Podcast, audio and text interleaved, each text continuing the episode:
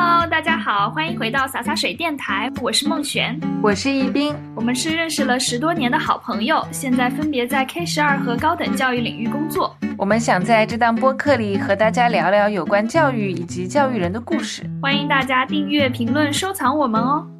欢迎回到今天的洒洒水。那今天我们邀请到了我的硕士同学新一，然后新一先给大家做个自我介绍吧。啊，大家好，我叫新一，我是一名重点高中的老师，同时呢，嗯，有我的视频号是新一聊留学，会跟大家聊一些教育和留学方面的观点和见解。稍微介绍一下新一，之前有过一个很爆的视频，好像有二点多少，是二点二万赞，对不对？应该是有几几十万的播放，两百多万的播放，两百多万的播放。对，好厉害的数据！就是讲，对李佳琦他哪里贵的回应的那一期，然后新一就说自己，反正相比李佳琦来说，工作其实累很多，但是回报都没有李佳琦，肯定是远远的不如他大了。请新一来聊这个话题呢，主要是前两天我们看到有一个新闻啊，就是大家当然也都很关注。有一位二十三岁的女老师跳楼自杀了。她是一个零零后，留下了一封遗书。嗯，她里面就说到，觉得自己撑不住了，从来没有想到过作为一个小学老师会这么的难。然后她也说，不幸福的老师怎么能教出积极乐观的孩子呢？最后，我觉得 我反正读到这边就觉得非常难过。她说，如果没有死透，也别救了，就把器官捐赠了吧。觉得还是一个非常善良的一个女孩子，实在是工作压力太大了，然后就选择了放弃自己的生命。所以我们想今天也借这样的机会，就来聊一聊教师整个群体面临的压力呀，或者是工作上面的一些困境吧。因为我们在看好多评论的时候，就会发现很多其实不是教育行业里的人，他们就会说：“哎呀，做老师嘛，有什么累的？这小姑娘嘛，还是要坚强一点，怎么怎么样。”但实际上，行内人都很理解这位老师，都非常同情这位老师，所以我觉得我们三个正好也可以聊一聊这个。嗯，然后我们这一期的话，都收集了一些我们洒洒水听友群里的一些大家的经历，包括我们也看了互联网上的一些留言，这次会跟大家分享一下，一边分享一边讨论。我当时看到这个事件的时候，其实我瞬间想到的是，韩国有前阵子有个女教师，她也自杀了。然后那位女教师呢，她是在教室里面，就是在她工作的场合里面自杀的。所以当时是引起了韩国整个社会非常大的愤慨，游街啊，包括很多的示威。那么后来我发现是在可能十月份的时候，韩国紧急通过了一个教师的一个状况提升，包括教师的一些。人身这种就是安全能够得到保障的一些法案，他们有做一个进一步的跟进。然后我们这一次的事件呢，其实它可能相对来说，我觉得是有一点不一样，因为韩国那个事件好像是教师他在受到家长的投诉之后，感受到了巨大的压力。但是这次我们这个老师呢，他是在遗书，包括在他生前跟自己家里人进行一些微信上包括交流里面。是提到说学校给他施加了很多的压力，包括一些任务，所以让他觉得非常的抑郁，然后觉得每天都很难受。而且我们这一位刚自杀的女教师，她也是，他们两个的年龄非常的相近，都是二十三、二十四岁这样的年龄，也都是刚入职场。那在国内的这位女教师，她是刚毕业，然后当班主任。其实这一个职责，我们之前也讨论过，是一个非常。累，然后对人的要求也很高的一个职责吧。他跟学科的教师可能要去做的事情还是不太一样的，所以我觉得真的是就心情也是非常的低落。那心怡，你来说说你看到这个消息之后第一反应是怎么样？我第一反应是非常的理解，因为我也有过 这样的类似的想法。就我们老师可能都会有这样子类似的比较极端的想法，但是在某一瞬间把它掐灭。我觉得除了孟雪讲到的刚刚说的这个教师，在可能是从家庭也好、学生、家长、学校各方面的压力，我觉得还有一部分就是教师的情绪，他其实始终是在被消耗，他没有得到这个情绪的价值。比如说，从了以上的那些方面以外，还有从互联网上，因为教师作为这个职业，他要教书育人，他平时是要不断的给学生，还有包括领导、同事，大家之间都是正向的反馈，尤其是学生，他一直去鼓励、激励学生，去给学生这种成长的助能和赋能。但是实际上，教师本身他的职业发展也好，或者他个人的这种生活中遇到的困难，工作中遇到的困难，他是没有人去能告诉他怎么解决，甚至就是所有都是被要求。但是呢，他的情绪感到崩溃、感到累的时候，所有人会指责指责是他的问题，而不是这个的内耗带来的问题。但是其他行业可能大家会在这个网上吐槽吐槽 这个工作呀，吐槽老板呀。大家就是打工人之间都会互相理解，但是一旦有一个教师，比如说吐槽工作的时候，所有人，呃，网上的，包括我之前的那个视频，每个人都会说，就是所有人就会，这个这叫什么？互联网的键盘侠们，他们会说，就是你一天才几节课呀？你很轻松呀？包括我每天我是打车去上班的，每一个司机都会说，你这是最好的工作了，千万不能辞职。但只有真正做教师的这个人。对我，我我听到新一的这个说的嘛，然后我特别想念小红书上的一条，就是有一个老师他在下面写了一很长一转很长一串，是在二十三岁女老师的新闻下面，他说回想我刚到新学校各种身兼数职的那两年了，家里又催生，因为老师很多老师都是女老师。不理解我的工作强度有多大，然后吵到闹离婚。有次在教室看午饭，学生突发呕吐，转移到隔离教室，混乱嘈杂的班级和喊不住的学生，让我突然从突然想从教室三楼跳下去，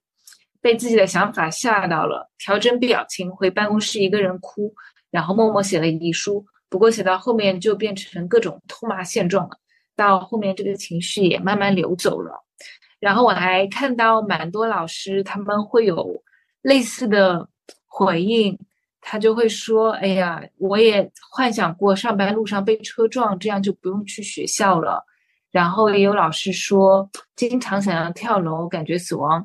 可以解决一切问题，什么什么的。是这个职业，就是除了我们上课，我们要教研，教研要不断的去听课、磨课，这是一个很耗费心神的事情。那这个事情本身对那提高这个职业的归属感、荣誉感是有帮助，但是实际上我们要让学生在我们的应试里面出成绩，实际上这个东西跟真实的课堂相距甚远，以至于有的时候我们都是觉得这个东西就是在走形式。大家可能会消耗很多的精力在这些方面，不管是要参加比赛的老师，还是呢要跟着去听课的老师，那我们因此要去换课，换课，那同事之间又会涉及到其他老师的课，那其他老师可能比如说一天要多上几节，那其他老师也都很累，又会涉及到同事关系，那哪怕换课成功，那这个就是。每一天本身的这个，比如说两节课工作量要改作业，要备新的课就很大了。那再加上多一个多一节课，那可能两个班一天就要四节课，这个备课、改作业，整个工作量非常大。然后第二天，那可能是像我们现在城市就这么大，教研不是说到隔壁兄弟学校教研就好了，可能是要跑到这个其他的这个县市，然后来回路路。来回路途又非常遥远，那来回路途遥远，有的时候学校又会，也不是有的时候，大部分时候，因为说那这个地方孩子还是属于我们大市范围，你必须只能当天来回，住宿不能报销，然后路费也不能报销。那对于就是工资本身不高的新入职的老师来说，其实也是很崩溃的。就是比如说我要去这个地方，我地铁来回可能要四个小时，然后那个课。早上要八点钟要到，那我六点钟就要出发。那我如果不坐地铁来回，那我打车的话，比如说来回又要四百块。然后听课有的时候也不是说所有人都去听，那大家可以平摊这个路费，而是，呃，向新老师，就新老师老师要去 听，就是会经常有这样的事情。那对年轻的老师来说，我觉得这方面也会有这个，就在那么几天里，经济压力，然后这个备课的压力。然后还有这个要学生的学业压力，然后那时间少了，学校里可能还有其他事情在在等着他做，比如说什么材料要交，或者呢，就第二天又要有什么会要开，不能请假，觉得都可能会让老师就是感觉就是很崩溃。你是有编制的老师吗？对对，嗯对，因为我就会发现，确实有很多老师他们在小红书上面吐槽，他就说我根本不敢在朋友圈里面说这些东西，我只敢到小红书上来稍微说一下。吐槽一下，发泄一下，再回去重新做我的事情，就感觉没有办法去对身边啊，或者说在任何一个空间里面进行发泄。嗯，所以这个情绪的调控要求还是挺高的。嗯嗯，对。然后我可以说一下我在小红书上看到这条吗？我跟他感同身受。网友他就说每天工作结束都和他一样的感觉，就是那个自杀教教室。我也跟他，我是跟这个网友一样的感觉，就是。他说：“我不是来教书的吗？为什么天天处理打架？那我学校是没有这个问题啊。”他说：“为什么运动会裁判是我？谁拿了谁的东西？谁的作业又不写？黑板报要出，课间操要看，每个月还要值日。这其实这些都是我每天在经历的事情。”他说：“都是我四个班的教学加副班主任，到头来到手工资仅是二开头。那像我们的话，就是到就是到手工资也很少。然后呢，又是他这里写的期中考试，各种考试考不好又被调。”老师的幸福真在哪里？那我像我们就是高中学生，除了月考、期中考，然后平时还有各种的小考，随时在测验。那每次就是，那本身就是我认为就是成绩这个东西，就像我们每个人这个体重一样，不是说自己要去想要很好的控制，或者想要马上上去就能马上上去，这是一个长期积累的过程。就像比如说控制体重是一个长减肥，这是一个长期锻炼，然后得到的一个。结果，它中间也肯定是会反弹的。那学生成绩也一样。那那我觉得我们现在的就是教学成绩很关注，然后呢又抛开一切变量，比如说这中间可能，比如说有的班学生甲流了，很多人请假；有的班，比如说可能之前就是啊之前就很多发烧，就很多人请假。但是只要出成绩，那你这个班成绩不好，那就是班主任不好，任课老师不好。他不会说啊，是因为学生这么多人请假生病了，这一段时间可能课没上，也不会因为说啊，学生可能就是这一次考不好，之前那几次很好，就每一次的成绩都是非常的重要。然后每一次只要一有考不好，学生就要就是要有人跟学生谈话，要有人和老师谈话。那所以就是你你的表就每次很小很小的考试都要都都要搞嘛？对我们两个人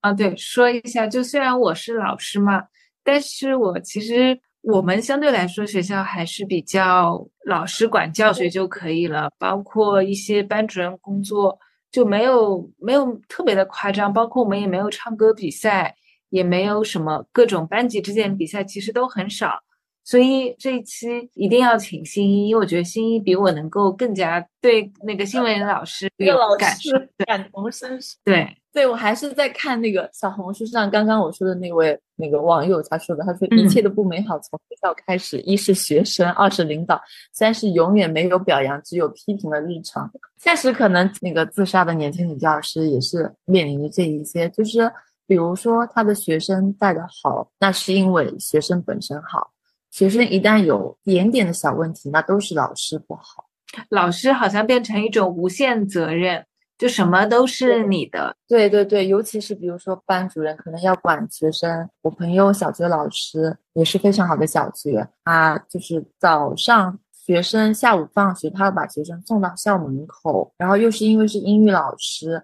那我们这个义务教育里的。小学英语课程嘛，从三年级开始，我们这边那他就会涉及到要教好几个年级、十几个班的课，那这个备课量是非常大的。那他同时又作为班主任，每天呢要管着自己班的学生，那学生本身孩子因为年龄小，就会有各种各样的需求嘛，那他就是耗费很多的精气神再是中午午休也要管，粗操也要管。其实他从早到晚的很多时间，就好像我们比如说小孩子小时候家里阿姨一样，要管着小孩子，然后他又面临着面临着那么多个不同年级的这个教学的工作，然后呢，再可能他自己。比如说，还需要去像我前面说的听课教研呀，然后或者比赛赛课呀，或者评职称要写论文呀，就这些事情，哪怕在学校里做不了，就是平时周末也都是被占据的。现在课间最近还有很火的一个新闻，课间十分钟没有，那学生课间只能去厕所，对吧？那就是老师又要管着课间小孩子，比如说就是要出去玩的人就要扣分。他他们扣的是什么分呢？就小孩子的一日行为常规吧。嗯，比如说寝室卫生扣分扣到个人的人头上，比如说扣分扣到多少分，学生会被要求通校。然后这些扣分呢，又都是需要班主任去通知学生，你这个被扣分。然后班主任要在平时的这个班会课上呀，然后自己的课上啊，要经常跟学生做这些事情，就是很多这些琐碎的事情需要老师去。告知学生，然后很多可能这些琐碎的事情，其实就是并没有那么跟学生的成绩就是有关联性。我觉得跟个人的这个健康的成长也没有太大关系，就是一些无关的小事。比如，因为我觉得对于学生，他可能从早上六七点学到晚上十点钟，然后比如说哪里卫生，做一根头发怎么样扣分？我觉得这是太苛刻了。其实我们群里也有很多老师嘛，然后大家就有人说，每天还要给学生进行心理按摩，也好想有个人给我心理按摩，就感觉老师的这个心理生存状态是非常堪忧的。包括刚才新一讲到很多很多，其实只有当老师的时候，你才能感受到的那些细节性的琐碎的工作嘛，然后。我们群里有老师分享，因为其实新一还是城市里面的老师，那他可能去到云南的乡镇，有个教研老师就跟他说太累了，太累了，太累了。他说了三次，而且他说不像城市名校，累了看得到反馈，再累学生也没进步，就是在他们那边再累学生是也没进步，然后也不爱学习，很痛苦，而且。还有就是，原本当班主任一个月说加到五百补贴也没加，现在就三百，我就觉得好难过啊！就当时可能大家当老师的时候，也都没有想到过我以后要为了两百块钱的区别，然后 要在当中非常的痛苦和挣扎。就其实这样子一个经历，感觉就不好意思跟人家讲，可是自己在当中其实就大家都是就是在围城吧，就是城市的老师也一样，就也很难看到。反馈就像我前面说的，学生好是因为学生本身好，那成绩不好都是怪老师，那老师就一直就很难得到这种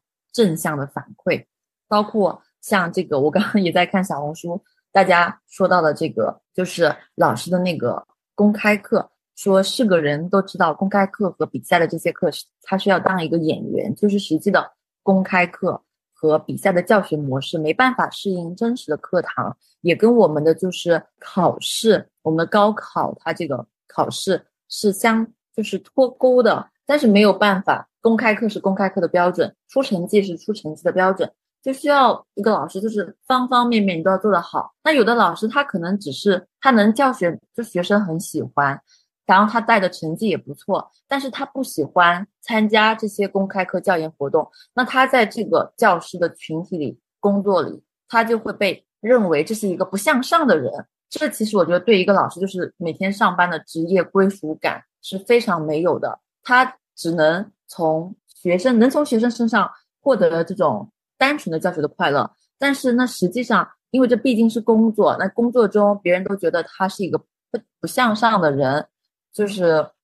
这也是可能有些老师心累崩溃的地方。包括有的老师，可能大家就网上都会说，就是你有编制，这是很好的工作，什么你不行你就辞职啊什么。但但实际上辞职不是那么简单的。我就首先是高额违约金，其次是家人不理解，还有一些就是没良心的教育局会卡你的档案，不让你带走档案。然后那因为就是既然就是选择了考老师的这样的一部分人群，他。不太可能，比如说会去后面找外籍，他可能还是会在这个体制内，或者在体制外做老师这个工作，或者呢这个相关的，比如说考事业单位、考公务员。但是如果被这个单位卡了档案以后，这个小红书上这个朋友也说到，就是以后考公务员、考老师、考国企，就是什么都考不了，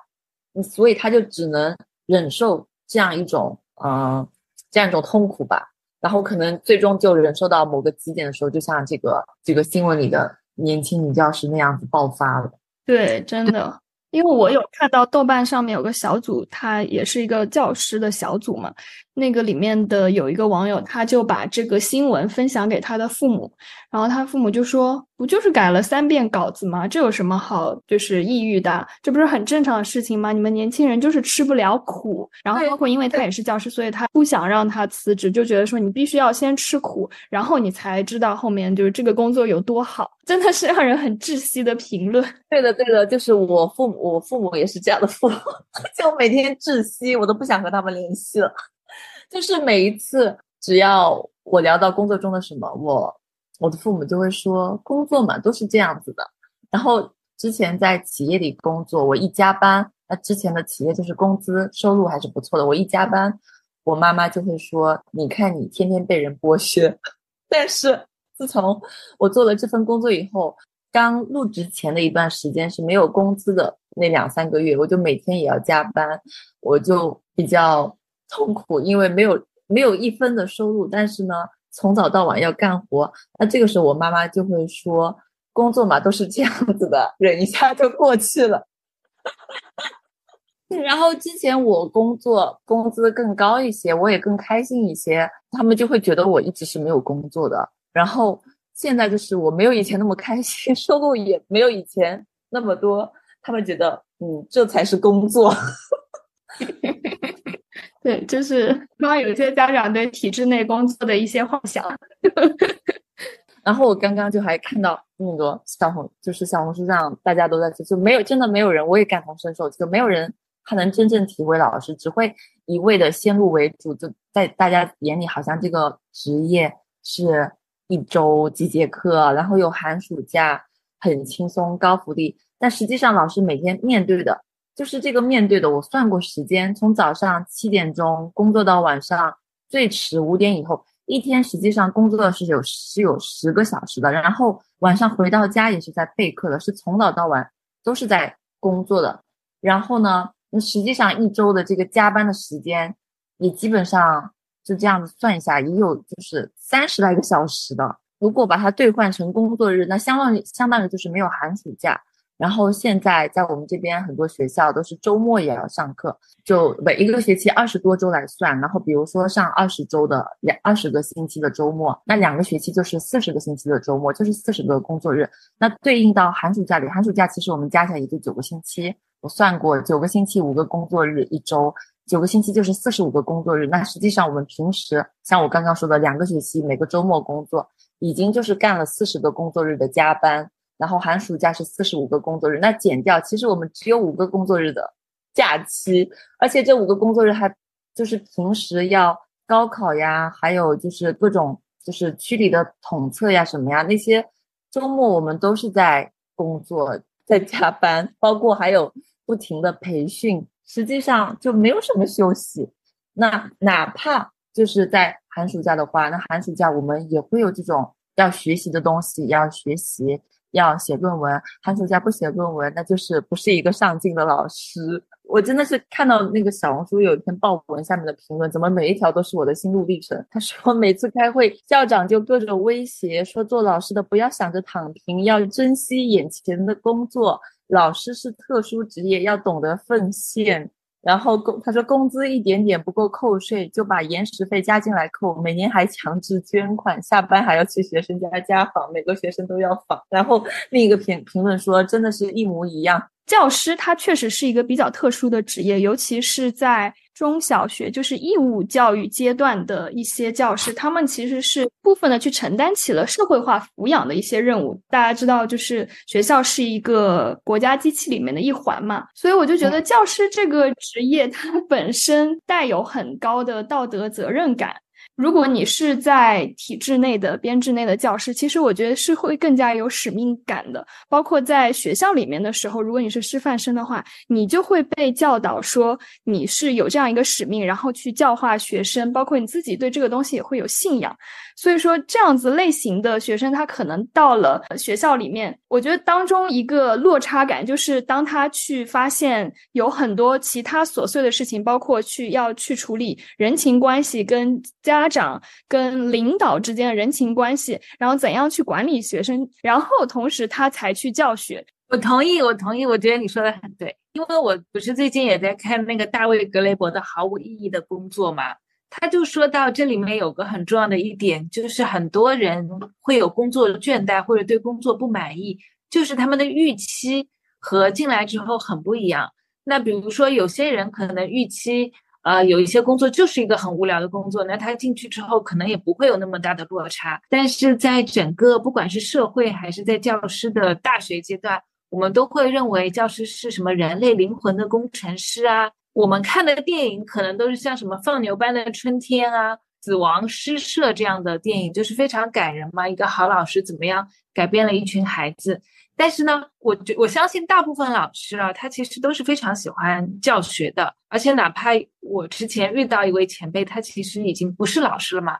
他曾经是老师，他就跟我说，他那个时候最喜欢上课了。哪怕在学校里遇到什么任何不开心的事情，只要走进课堂上完上完一堂课，他就觉得很开心。但是结果大家发现，你进去了之后，教学只是你的很小的一部分。包括在这个二十三岁的女老师的事件里面，有一个后来官方通报说是谣言的一个事情，就是数十六嘛。然后我就看到网友在评论这个数十六，一个一个网友就在说啊，他还要数十六什么的。下面有个网友就问。什么叫数十六？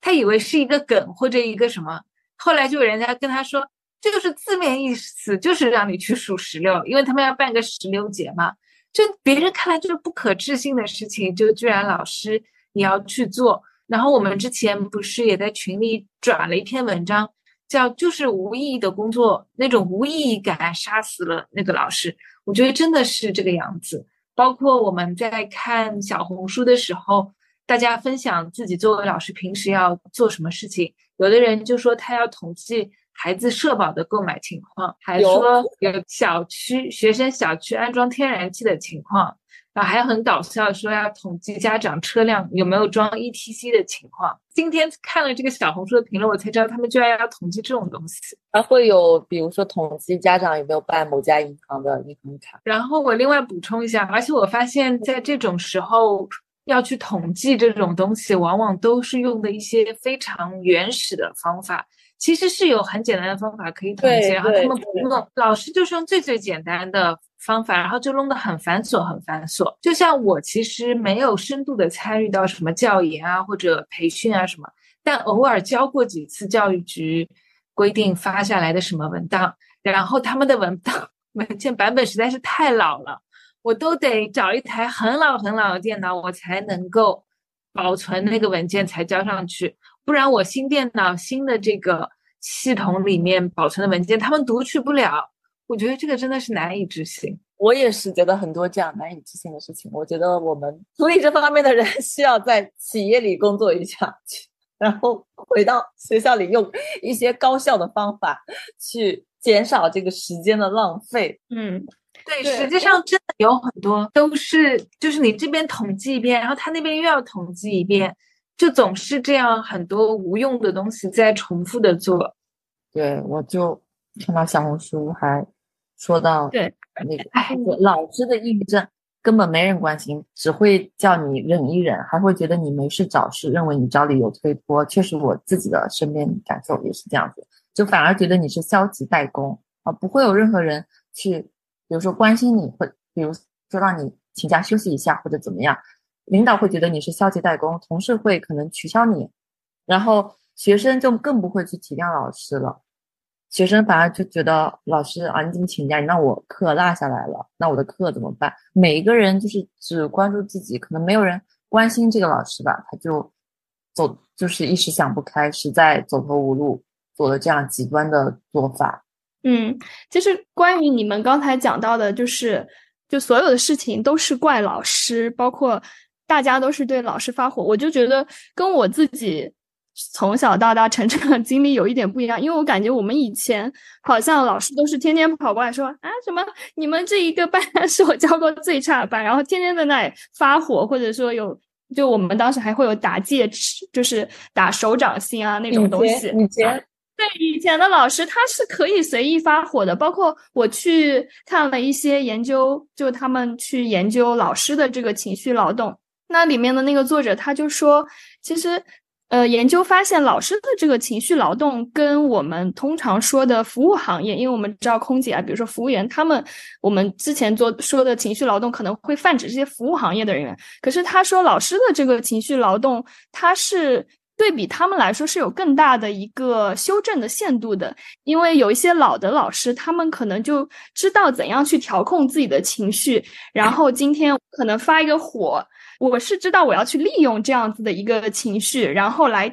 控制班里的某一种氛围。但是年轻的老师他可能不知道怎么样去调控自自己的情绪，然后他可能发火，但他就是真的在发火，然后他也不知道要怎样去排解。就我觉得老师在这个方面是不是现在他的自由度是更低了，是没有办法进行 发火这样子一个情境的修正的。根据我的观察，我觉得是。老的老师或者比较有经验的老师或者比较成熟的老师，他比较容易发火，然后年轻的老师更多是被气哭，或者就是一个人默默的哭，就他们还是不一样的。一个是委屈，然后另外一个是，我觉得发火还是有一定的底气和本事的。包括我之前有看到视频号上有年轻的老师对着镜子在练习怎么发火，其实还挺难的。就是你对着学生讲出一长串，然后说他们怎么怎么样，应该怎么怎么样，这还是挺难的。特别是我觉得像女孩子，她本身你说她对别人发火一对一的情况下就不容易，你还要对全班这么公然的就完全怎么去发火，其实是不容易的一件事情。当然真的很生气。你们两个有有进，因为你们两个其实都教了好多年了，对不对？有发火，但是现在发火了，发火会长结节。我没有，我没有发过火，我我我被气哭过。哦，但不是不是在班级里，不是整个班气我，就是某一个学生这样子。但也就那么一次，我被同事气哭过。啊，就是我们午休时间，学校规定午休时间，那同事就不遵循午休时间。就是要抓学生嘛，抓学生，给学生打问题的声音就超级响。我戴着降噪耳机，就都是他那个声音，非常又很尖。然后我就说，就是规定的午休时间，那学生休息，老师也休息，因为学校就是这么要求的。他就说，那我他就说自己从来不不遵守规定，就说自己不知道自己讲了这么久，不知道自己声音这么响。我就觉得怎么会？老师也跟学生一样，不讲道就会被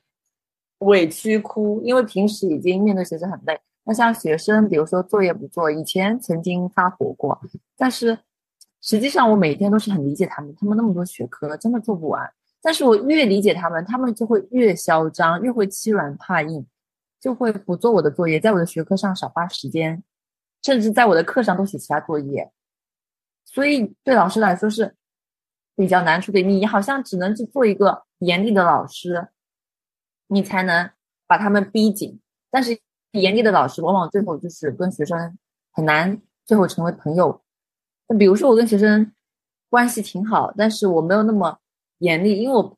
一方面我是真的很共情他们，这个作业太多了，实在没法写完。另一方面，我也是不想生气，不想自己生病，因为我生病，我毕竟要对我自己的身体负责，我还有我的家人。那工作只是工作，不是我生命的全部。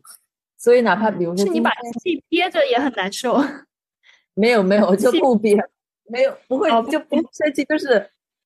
就比如说我今天课堂上要听写单词，那大家都拿出来写，那我的学生，我这个单词就是作业布置了很多天，每天。说要听写就给定了范围，那至少背了两个星期，就那些单词，到现在今天听写还是很多人没有写出来。像之前的话我会生气，现在我不会生气。那现在我不会生气，我就觉得你写不出来，为什么我还要花那么多时间给你批改？那你就是自己要对自己的错误负责，自己去订正自己的东西。然后他们，但他们没有这个意识，他们没有觉得自己要为自己的错误负责，就觉得作业我写不出来，就是应该老师你改，就是应该你找出来。但他实际上都不去背呀，对不对？你都不对自己负责，我为什么要对你负责？那我就会，比如说他们那么多人没有写出来单词，我也不会收上来改，我就让他们当堂大家各自翻开书自己订正。我平时没有给你布置抄写的作业，那就现在当堂订正，把这个单词好好看一下怎么订正。那他们还是会花水。还是会，就是哪怕听不出来，他背不出来，他就也连订正都懒得订正。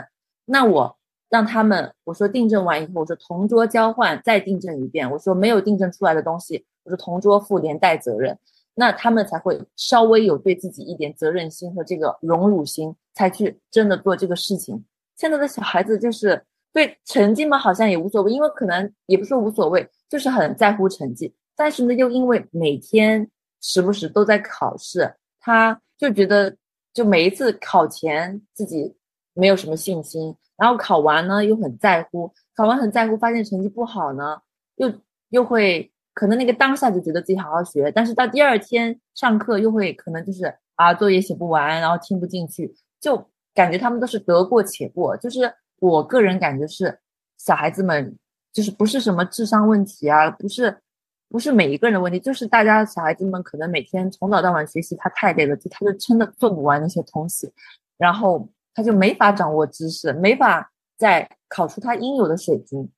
但是呢，又因为我们的强调考试的这样一个体系，使得他们非常在乎自己每一次的测试，他很在乎自己每一次测试就是成绩，他们就是情绪波动也很大。那比如说，我想表达的意思就是。每一次测试那不好了，但是呢，又因为每一天课排那么满，就东西排那么多，他也没法就是好好针对性的学习某个知识点，或者呢去给自己做个思维导图理理知识，他没有这些时间，他很难去提高。那长期这样子的话，他就是会对自己就是失去信心。那实际上，我觉得他们给他们一些自由度，去让他们整理自己所学的知识，去静下心来。背一下，思考，他们其实有很大的提分空间的。但是我们现在就是把他们所有的时间都填满，要么就是上课，要么就是考试，他们没法去静下心来去思考、去吸收知识，然后他们就会面临比较大的这个学业压力。那可能很聪明的同学、小朋友他没这方面的问题，但大部分人不是，不是就是智商那么那么高的，都是普通人。我觉得非常需要这样的时间去静下来，就是整理一下自己。所学，感觉大家都很累，所有的人在学校里面的所有人，对对，校长也很累。我觉得，但我们就不去共情校长了，反正他都已经是校长。我觉得就是在这里面，刚刚欣欣提到一个很重要的一点，就是其实我们在说到教师累的时候，并不是说一个某一个教师面对特定的一群一群学生，他因为自己的压力或者自己的情绪感到累。而是整体来说，所有的我觉得现在中国老师都觉得很累，包括其实全世界的老师，我看都或多或少都觉得自己相对于其他的职业是比较累的，所以它当中肯定还是有很多属于一个结构性的问题在。像你刚刚讲到一个考试制度嘛，大家觉得还有什么其他的结构性的因素？但是国外的老师他们会有多这种什么，比如说我们 群友里提到的什么检查书香教室，然后文化周什么，就是这种这种布置下来的东西，国外老师会有吗？我们也说一下群友讲的这个东西吧。我记得我们那天统计，就是请大家说一下自己的这些经历的时候。收到两条嘛，一个是说要模课，为了准备上什么展示课，然后结果呢，模课磨了很久，然后领导说不来看了，那他就他们就白准备了。然后包括就是有个群友是在国际小学的，然后他们搞万圣节活动，但是整个教育局其实是规定不能过洋节，那一方面学校要求搞。万圣节活动搞搞搞搞了半天，这个也是很辛苦的，因为是小学搞万圣节活动嘛，那你要准备很多海报展示，哎，结果教育局来检查，你要把这些东西都撤下来，所以我是觉得老师并不是说不愿意搞事情，有的时候就是你搞了也不一定有人在乎。就大家可能都知道，说你搞了这个东西呢，并不是一个特别特别重要的。就可能领导来检查的时候，他也不觉得这是一个很重要的事情，但是他也要来检查一下，提一些意见。但是这种东西就会把整老师的整个日程表撑满。就你不要看，好像我们准备一个什么节日，学校港澳活动很简单，但是它其实里面涉及到方方面面非常多的东西，包括像我知道有些学校他们报销也是要教师自己去做的。然后包括像新一你刚刚说到的，他们呃教研嘛，对不报销，对不报销，完全不报销。然后那你这个东西怎么去怎么去搞呢？就好多这样东西，你还得比如说你办活动，然后要报销，那你得知道在哪里报销吧。然后你还要去问别的部门是怎么样。实际上完全可以有一个专门的人去帮所有的老师去报销，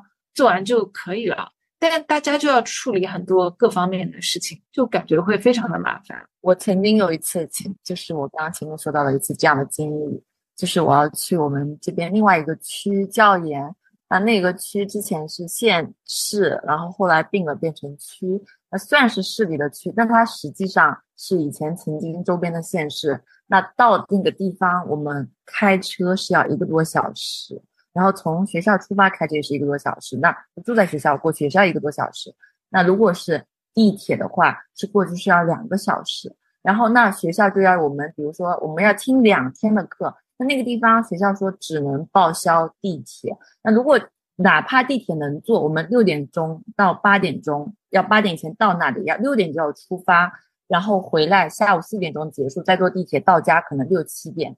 然后第二天那又要。六点出发，八点到那里，然后晚上六七点回家。但是呢，实际上的问题就是这个地方，因为它这么远，哪怕是最早的地铁都是到不了的。那实际情况就是必须要换另外的交通工具，比如说自己自驾或者打车才能到达的。但是就这么实际的一个情况，而且它这么的遥远。学校是说，因为它是这个区，就是不给任何报销。但是呢，就是就是学校要求你去，因为去这个事情就相当于是代表学校去参加这样的活动，实际上是给学校长面子。但是老师自己本身就是要花这样的精力和钱在路途上，然后呢，同时这么几天这个课上不了，最后又都是要自己很辛苦的补回来。哪怕这几节课最后没有上的话，这个锅也是老师自己承担，是老师就是。就是落下了课，学生和家长就会觉得啊，这个老师又落下课。对我最近几年有一个非常不全面的观察，我就会发现，现在做老师的年轻人家庭条件越来越好了，基本上来的老师都是开车来的。不知道是不是由于就老师可能整体收入水平不是很高，但是呢，又看起来是一份非常稳定清闲的工作，结果慢慢慢慢就筛选进了一些。就家里条件比较好的女生，然后大家就开车来啊什么的，你真的会发现开车的老师越来越多，而且这个东西还蛮重要的。就像新一说，你到别的地方去开会，就开车好好重要。嗯，然后我刚刚又看到一个郑州的高中老师，也是英语老师，他说早读时间六点五十，我们每天工作到晚上五点半。其实我跟他的生活很像。他说：“虽然说名义上下班了，但是真的很多作业，教研组、备课组、学校赛课、继续教育实学习、写微信推送等等一大堆事要做。我们也要做微信推送。然后他说，每天晚上吃完饭还是在工作，真的就没有时间和空间的限制。然后再说，他说，比如说成人高考、教师资格证考试，包括其他还有一些考试，就是我也是经历过，就是本身比如说我们是单休，然后还要监考那些考试，就真的有的时候会连着。”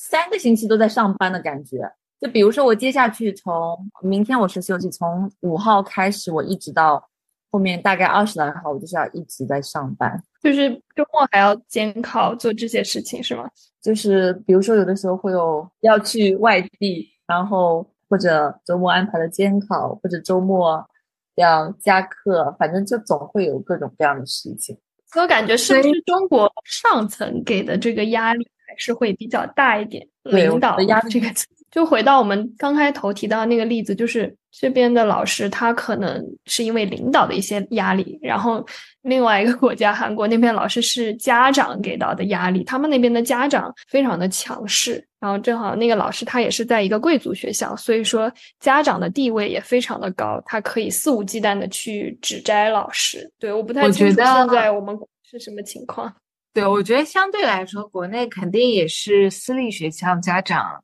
更加强势一点，然后公立学校的老师可能强势的也比较多，所以我觉得年轻老师可能受到的压力来自学校里面更多一点。然后我觉得还有一点就是，我发现像很多国外的学校嘛，他们都是一个老师一间教室，那其实每个老师都不是坐在一起的，就他们是独立的。所以每个老师都有自己的一块区域嘛，但国内的办公室的设置一般都是一个好大的办公室，然后里面都是老师。那对这个就很尴尬，你知道吗？就是你不可能在里面就是进行一些放松的活动，包括你也不可能就是制造出很大的声音。然后其实你是在一个开放的状态嘛，你总归屏幕上要放着点东西，反正总是让人感觉在一个工作的状态才可以。这其实我觉得也是一个压力很大的一件事情。对我同事就在一个十五个人一间的办公室，因为他是对大家一般老师都会喜欢小的办公室。如果那某一次这个移到小的办公室，大家都觉得好开心。然后很大的那种十五个人、二十个人，我记得我们小学的时候，所有一年级的老师都在一个办公室，就非常非常大。然后。然后二年级的在一个办公室，三年级的在一个办公室，哇，那真的是没有一秒的安静。办公室里因为有那么多不同学科的老师，上课期间可能会有交流，那下了课就是这么多个班，总有学生会有走动，然后然后经常他们会讨论一些事情，他就没法安静，他只能就是戴上耳机，就降噪的话也是能听到外界的声音，只能戴耳机自己听音乐，然后备课。对，然后包括就是我老师平时还有这个，比如说。教案要手写，我也很质疑，就觉得为什么一定要写这样东西？有的时候电子的更快，就一定要教案要手写，要写上反思。那实际上这个教案真的和未来相关的，可能也就是我们教课本的那些内容，就是这个教案式的复用。很多人说老师这个你工作量都是就背了三几年课就可以再用，那么实际上不是的，就是我们学生。最重要的学生的情况，学情是不一样的，然后习题也是不一样的。实际上就是每天都是在背新课的，只不过知识点是重复的，但是面对的是不同的学生、不同的练习，他们不同的就是不懂的知识点。实际上每天备课都是全新的。对我其实看到好多网友也都说到检查教案这一点，而且我其实不太能理解为什么现在教学都比较智能电子化，你至少做个 PPT 对吧？那为什么教案还一定要手写的？对啊，我们教案要手写，还有一课一课数检查，而且还要详细的教案。那详细的教案写起来就是也要个三四十分钟的，就是把这个整个过程啊自己反思写下来，真的就是很费时间。包括我们经常要听听课呀，听各种各样的课。然后有的时候真的就是想休息一下，那比如说是在自己的两节课，比如说我今天，比如说早上第二节课和第四节课，然后然后一大早又有早读，那第三节课要我去要求要有听课，想休息一下都就不行，就是你休息，然后就会说你不积极参加这个活动，不够积极。哦，所以大家不知道有没有感觉，就是做老师的人看起来一般都比同龄人老一点。我有感觉，我进学校的第一感觉，不完全是工作压力的，他可能就是一个老师要时常表现出对学生很操心的姿态吧，不然就会被认为说好像是一个不太好的老师。像我记得以前有一些，对他就是不从来不带作业，我自己读书的时候啊。这个老师从来不带作业回家批的，每天就带了一个手机来上班下班。哎，然后大家都觉得说他怎么这样，就好像对学生不是很在意，不是很操心。就大家可能理想中的一个对老师的一个理想形象是，可能有一个学生不怎么爱学习，他不做作业，然后旁边就有个很慈祥的老师一直拿着作业，耐心的劝他啊，你快做啊，你快做，然后循循善诱。对吧？就是你总你你总总得表现出为学生担心，然后包括要跟家长非常主动的去沟通，说，哎呀，你看他如果这样不行，应该怎么样啊？哎，这好像是一个老师的状态。所以我觉得或多或少大家能够感受到这一点，就是哪怕你不是很关心，或者说你的哲学上，你的教育哲学认为可能你不应该太去就是介入学生自己的生长，但是你也没办法，你得戴上这一层面具，不然就像欣怡讲的，就是你不想去评课的，就感觉你好像不上进，不上进。然后你不怎么样的，你就是不关心学生，就是工作很多。对，我刚刚看到一个，就是一个小学老师他的日常，我觉得可能就是那个网上这个女教师也是这样的日常吧。她说早上七点五十进班早读，接着办公室改作业，填填各种各样的表，紧接着上第三节课带学生做操，紧接着回去改作业，接着又去上第四节课，每个课间还需要站着值班。中午带带孩子去吃饭，吃完饭午托写作业，然后午休。下午一整个下午教研，接着放学送，就是送孩子到校门口回家，然后放学接着开会到十八点，又听说明天要交什么材料，什么什么材料要抄多少面，又通知明天要检查粉笔字，心太炸了。他说我就想知道我这一天备课了吗？这真的就是这样子。然后他可能晚上半夜十点钟然后备课，然后第二天早上就是又六点多要起床了。是的，说到那个什么检查粉笔字，我也看到小红书上说。一个老师的学校，连改作业怎么打勾都有很大的标准。如果那个勾下面不是有一个弯吗？他们就说，如果没有那个弯，就算不合格的勾。所以你给学生批作业的时候要注意那个勾怎么批。这我 天呐，很震惊。包括其实现在很多国际学校的家长，他们都会收到一本学生很详细的报告嘛。就其实是都是各科老师花了很久的时间要写，他可能一个星期要给一个孩子出一个详细的报告，家长是非常喜欢的，就觉得自己的孩子被仔细的观察，然后自己的学费付的很值得。但其实对老师来说是一个巨大的工作量，因为每个同学都不一样。也干过。对，你要去想他到底我要写什么，对吧？然后我还要平时注意收集他的证据，他的学习资料。然后我还写的时候要想怎么样，就是又既能鼓励，又能够就是帮助他看到未来进步的方向。其实写一个是很烦很烦的事情。对，因为我们手里，比如说一个班，我一一比你们班你一个班多少学生？我之前我十九个哦，十九个。哎，我跟你说，我跟你聊完，我真的觉得我的工作幸福度变高了，无法比较。哦，我之前我忘了，我之前是小学多少个学生？就是哪怕是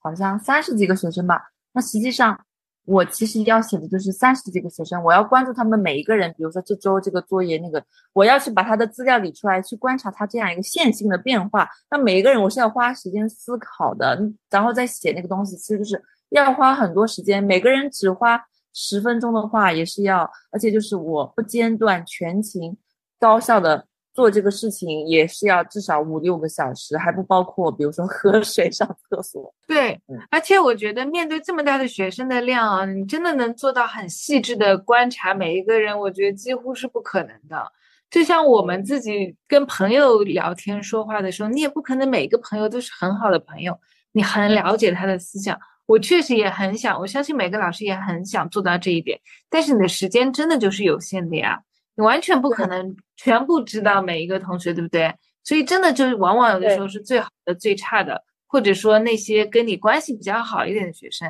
你更了解一些。另外一些学生，他可能你就没有办法讲，然后你每个星期还要编不一样的一些东西，就这个就是真的非常困难。对，一比你说到朋友，我想得到，就让我比如说写我女儿，我每周我觉得跟她待的时间也很少，我也是没法写啊，而且甚至我觉得自己跟我女儿待的时间。跟自己小孩子待的时间比跟学生待的时间少一点，或者就是也是差不多嘛。我差不多每每天好像也就两三个小时，那每天跟学生上课打交道的时间大概也是两三个小时。但真的就是很难去写这种直观的，像去 observation 是观察一个人的变化一样去写那个变化。哎，然后我发现就是反正在这种国际学校他们的这种要求下吧。现在为什么有的人会觉得国际学校上课反而会比较水？是因为你可能一个星期，因为你要夹一点东西在他回去的那个本子里，所以你就布置的作业一般都是弄一个什么工作的纸啊，让他先首先画一幅画，在旁边写一点东西，你回家拿给家长看就很好看嘛。但他其实里面大量的东西都不是说我在学习，或者说真的有用的。就反正你每个星期拿回来画一幅画，做做手工啊，然后怎么怎么样，其实是有损耗真正有意义的学习的。但是这个东西是特别容易被看见的，所以老师会选择这个，因为它好看嘛，然后就布置给学生、给家长看，大家就会觉得很好。甚至有一些国外的老师，他们现在反思什么自主学习啊、个性化学习啊，都觉得是老师偷懒的工具。因为觉得老师压力太大了，然后他们就想想说，嗯，那怎么办呢？要不以学生为中心，让学生自己学一下，老师在旁边观察一下就可以了。那这样的话，老师自己本身讲课的工作量就减少了嘛。现在感觉也是不无道理。中国现在我们还是传统的课堂上确实模式，老师还是挺累的，太累。对，对。然后另外，我觉得就我们一直说到辞职的这个点嘛。然后它里面说到什么违约金，我看到有人说还要付什么十万块的违约金，如果你离开的话。另外，我觉得还有很多老师没有办法面对的，就是说他们父母对他们的期望，就是很多人可能选择教师这个行业，就是因为家庭的原因，就父母希望你做一个教师嘛。所以我看有个网友他说自己想辞职的时候，他爸妈就是要么就劝他说你不要去辞职啊。要么就很生气，就觉得他自己不珍惜啊，就觉得教师这么好的一个工作，你为什么要离开啊？所以他就没有办法，渐渐的没有办法跟他爸妈聊这个事情。我妈就会说：“怎么会养你这样的女儿？”真的，真的好严重啊！因为你想辞职吗？不是，不是，就是在我不想做这一行的时候，他就就说我怎么养你这样的女儿，不听我的话。啊，而且我发现，就是女孩子都会想要讨好家长，或者说会倾向于听家长，因为我们从小被就是教起来是这个样子的，这就是一个困局。我们刚才讲了这么多的 吐槽啊，包括抱怨啊，包括真实的问题也好，有没有就比如说 你们自己在想要放弃的时候？你是怎么样让自己坚持下来的？我的坚持是因为辞不了职。嗯，好的。所以就，这啊，这这其实就是学生真的都还是很可爱的。嗯，学生也会很多学生会关心老师，总体他们就是很单纯的孩子嘛。但真的让这个工作崩溃的就是事情太多，然后收入又很低，情绪又没有地方去发泄，不管跟谁说，比如说领导会说你工作不认真、不积极。家人会说工作嘛都这样子的，就也都不理解。然后比如说他的网网上，人家会说小红书，比如说树洞发的话，人家会说你这已经是很好的工作，就所有打工人都会说你这都是什么人人向往的体制内什么什么什么，你还在这里什么什么什么，你还要发现情绪情绪，你都不会调节自己的情绪，你不配当老师，就非常多的这样的键盘侠。对，这就是人家一直讲的那种脚本缺失所带来的情感创伤吗？就是之前不是有研究说，发现如果你是单恋别人的人，就很很少有人会一直有情感创伤，但是被单恋的人可能更容易有那种愧疚啊或者类似的创伤的问题，是因为在影视作品和文学作品里面经常描写去单恋别人的人，但是被单恋的人很少有人去描写他。我觉得老师也是的，一般来说我们看到老师的形象都是那种乐于奉献。或者很伟大，或者很怎么样的啊？比如说我们现在知道，就海清演的那个张桂梅嘛，她其实就是一个典型的我们认为的好老师的形象。但像一个普通的老师，他可能就是一个普普通通的人，然后他对教育是有一些热爱，但是他的生活又非常的繁重。像这样的形象，其实是没有人帮我们去表达的，所以我们其实也很难找到去团结的同伴。或者说形成一个怎么样的圈子，大家能够互相的进行心理按摩，对吧？或者是能找到解决的办法。然后我有看到小红书上他们有说啊，就是一个女孩子想未来不做班主任嘛。然后他就说：“我想过赶紧结婚怀孕，找个借口就不用做班主，战略性怀孕。”然后马上就有一个网友，这个网友的名字叫“想辞职的咸鱼”，想辞职的咸鱼就说：“我是孕八月的班主任。”然后他就告诉这个想马上怀孕的老师吧，他说现在我孕孕八月呢，该办的活动一个不少，甚至保胎请假两周，七点多工作电话就接了好几个，还提前一周被叫回学校。所以我们女生可能会觉得说，我通过生育的方式我来解决工作的问题，但是前面有个前辈就告诉你。其实并没有用，对，甚至就是请假不会被批准，嗯，而且我感觉以前是不是就大家都是，比如说朋友圈。老师也没有办法去发，所以说根本不知道。因为朋友圈里面肯定就是发那种啊，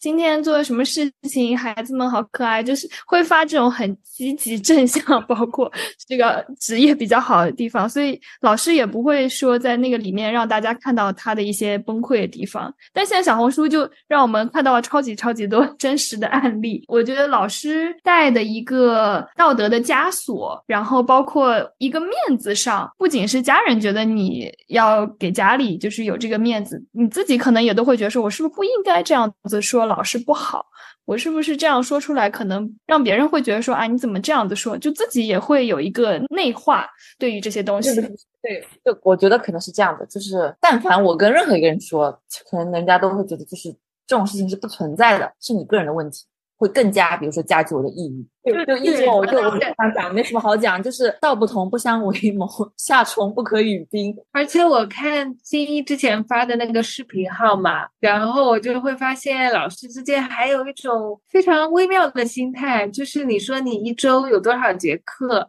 然后另外一个老师说啊，这点课就抱怨了，我一周多少多少节课，还有说你们比如说收多少钱。真的很夸张，可能是的。北方的一些学校，我是听说，就是学生每进就进这个班，就每个学期都要给老师送一千块，然后就是老师这样一年就有很多的收入，再加上补课。但是我们真的没有，就是首先这个事情非常的严厉的在处罚，然后其次哪怕这个事情就是没有这么严厉的处罚，可以去比如说私下带学生什么的话，我们也根本没有时间，我们就是一周六天课，所有的时间你都不要。就被占占满了，怎么可能就是有时间去做这些教培？然后再最后一点，哪怕是一个就是哪怕比如说没有这么严厉的规定，然后呢，哪怕有规定，就是也是在做教培的这样一个老师，那能做到这样的老师，他比如说能靠这个赚很多钱的，也是比如说资历比较深的，可能在学校里他能摆脱一些事情，他才能腾出时间赚这个钱。同时呢，他是。前面说的这个资历生嘛，然后他的学科，比如说就是也是比较学生比较学习比较困难的，不是像像这种文科的，就是想想都是就是要学生自己背的，哪怕有这个老师去补课，我都觉得就是没什么好补的呀，为什么要补？是的，但是呢，他们的就说明他们的工作强度没我现在这个工作强度大，我的工作强度确实很大，所以我对那个自杀的女教师也很能共情。嗯，是的，哎，那我们这边有看到一个。网友我不知道他这个算不算教师界的人间清醒，他就说建议新教师一定要搞清自己的定位，想走教研路就多听课多谋课，提高业务能力；想当管理层有空位就往上补，拓展人脉找找关系；只想混混口饭的别太在意别人看法，只需要做好本职工作。压力大就发疯，不属于自己的任务能推就推，推不掉就糊弄，保持身心健康最重要。这是不是很难啊？实际上，我个人感觉就是想要往上升的渠道也非常的狭窄，这基本上只限于，不是说要去拓展人脉就能拓展的。就是你哪怕再努力的拓展人脉，你自己没有那样的实力，或者说没有那样的家底，是没有人会认可你的。最终还是跟家庭相关。是说家庭里面有没有这样的人帮你去牵线搭桥吗？是这个意思吗？因为就是人家帮了你，那人家也要获利呀。你一个小喽啰，我帮了你，我获利获什么利呢？我在我的这个上升渠道上，你能给我什么利益呢？没有啊，你最顶多就是能干活，但我不需要干活，能干活的人有很多。我需要帮的人是我帮了你，你也能让我获利，能能让我上升有帮助的人，就是一整个社会的人情世故。其实我我是觉得。很难的，因为我刚说嘛，其实老师，你作为年轻老师来说，大家进入教育行业，其实都是或多或少都有点理想主义在身上的，你就希望自己做一点事情的。然后你要人家一进来就开始就装傻，然后能推就推，我觉得不会很多老师能够做到。如果真的能推就推，什么都不做，